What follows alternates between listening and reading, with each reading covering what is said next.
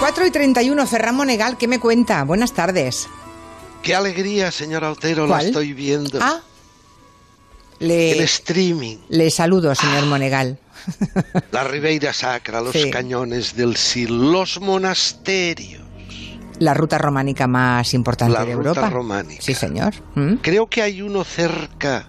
¿Me está saludando? Sí, claro, le he saludado, claro. Qué lo que alegría. pasa A que ver. lo ve, lo ve usted con un poquito de retardo. Entonces, Sí. desde que yo le saludo hasta que usted lo ve pasan 30 segundos y hay un poco de desajuste entre lo que oye y lo que ve. Pero usted como si tal cosa. Usted Pero ver estoy que va viendo algo junto. muy sugestivo. ¿El qué? Va la señora Otero, queridos oyentes, hoy vestida con una blusa, digamos, eh, oscura, color ¿Negro? ala de mosca. ¿Negro? No, no, no, a la de mosca no, es negra, señor Es Monegal. negra, Sí. con unas ligeras transparencias No.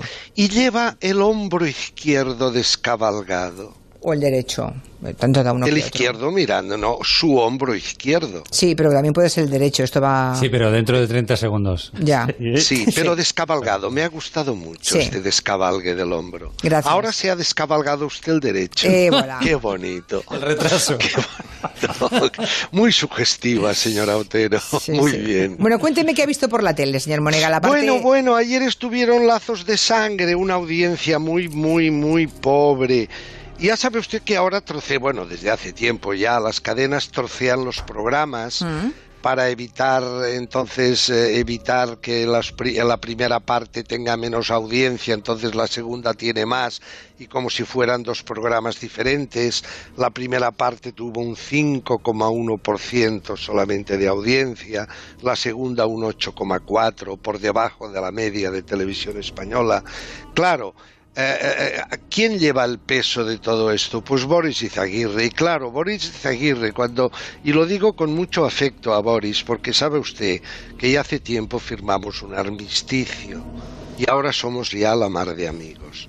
Pero claro, cuando llevas a Boris durante 20 minutos diciendo esto de Oh my God, divino, maravilloso, claro, llega un momento que dices, bueno, oye, ¿de qué hablaban?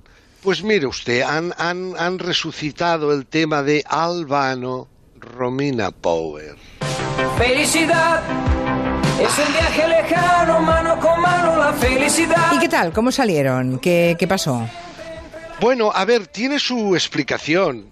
Piensa usted que en el mes de febrero de este año se volvieron a juntar. Sabe que estaban separados y Ah, no peleados. lo sabía, no lo sabía. ¿Ha- ¿Han sí, vuelto? sí, Ah. fue tremendo, fue tremendo, pero ya llevan años separados. Sí, ya, no, yo, yo me quedé ahí. No, la segunda Sí, parte no bien, la sabía. Pues Vale. se separaron. Romina Power ya vive desde hace años con un productor eh, de cinematográfico, vive en Estados Unidos, se marchó de casa, hizo las maletas. Eh, eh, pero tiene su explicación porque este mes de febrero se juntaron en el Festival de San Remo. Otra vez los dos. Romina Power. O sea, cantan juntos, pero no han vuelto como pareja juntos. No han vuelto como Ah, bueno, pareja. no me líe, Eh, no me líe que ya ahora- me estaba yo imaginando otra cosa. Vale. Sí, está, está ahora Albano con una chica que se llama Loredana, pero tampoco acaba de cuajar y tal. Entonces se, se dedicaron. A mí lo que me interesó más es cuando el propio programa parece ser que ha viajado, no, parece ser no, viajó a Chelino San Marco. Chelino San Marco es este pueblo humilde de esa zona de la Puglia, esa zona que es el tacón de la bota del mapa de Italia una de las zonas más pobres y, y- y de unos paisajes más áridos de Italia y allí se construyeron ya hace muchos años una especie de casoplón Romina Power y Albano y él sigue viviendo allí. Entonces el programa ha ido allí y ha habido un momento, han entrevistado a Albano y este hombre ¿Y hay qué? un instante en que dice, de repente, y yo que soy católico, me tuve que enfrentar a Dios, porque me fallaba todo. La hija me desaparece, la mujer se marcha.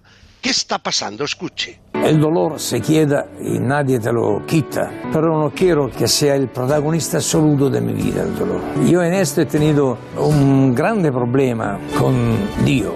Yo soy creyente, Pero pasó lo que pasó en aquellos años, con mi hija que desapareció, Romina que se marchó, y parecía todo en contra de mí. Era algo que no, no aceptaba. Digo, yo soy un buen cristiano, gran trabajador, honesto hombre. ¿Por qué esto contra de mí? No merezco esto. Y entonces luché mucho contra Dios. Bueno, me parece, un, me parece un poco ambiciosa la pregunta.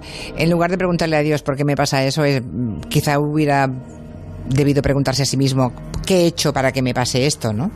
Digo yo. Bueno, es un poco lo que dice también, sí. Ya, sí, pero, ha- pone, pone a Dios de por medio y creo que es más sencillo, ¿eh? Pero bueno. Sí, pero bueno, es la, es la, a mí me parece que ese punto ha sido el punto de mayor sinceridad Ya. y más para mí más interesante de este hombre que, que, que es creyente y que de repente se da cuenta que Dios le abandona, ¿no?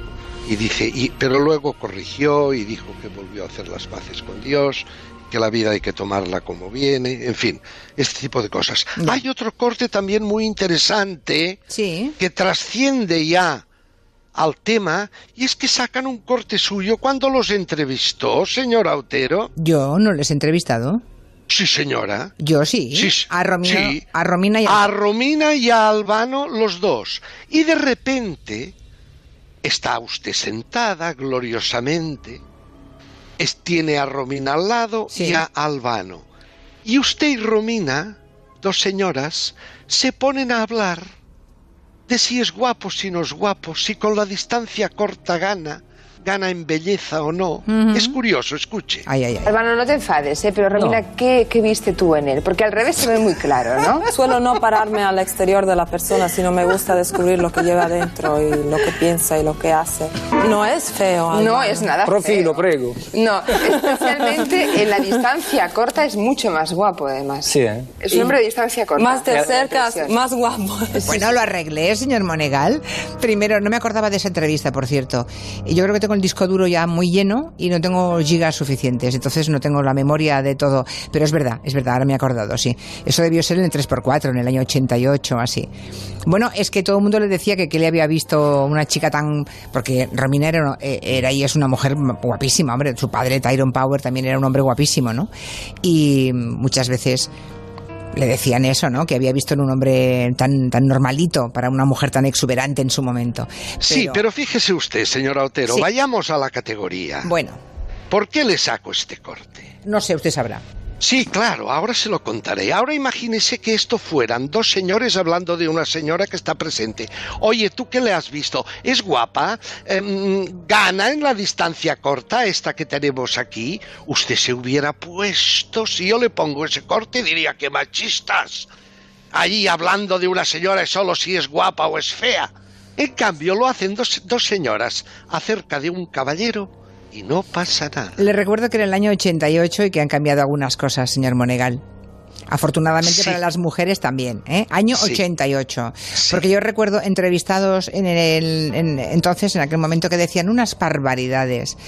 También, que no me tire de la lengua, que me saldría a hablar de uno en concreto. Déjelo. Bueno, ¿qué más, señor Monegal? ¿Qué más ha visto? ¿Qué más ha visto? Bueno, me ha gustado mucho una entrevista que se me pasó ayer comentársela, fue de- es de anteayer, Sandra Sabater. Uy, me lo dice eh, mañana. Sabatés. Perdóneme, me lo cuenta mañana, señor Monegal. Acabo de darme cuenta que son las 4 y 39 minutos. Es Bueno, que- ha estado usted en la Ribeira Sacra. Bueno, ya, pues mire, pues sigo en la Ribeira Sacra. Mañana hablamos. ¿Vale? Bueno, pues Vale. Un beso. Usted lo descabalgue bien. Gracias.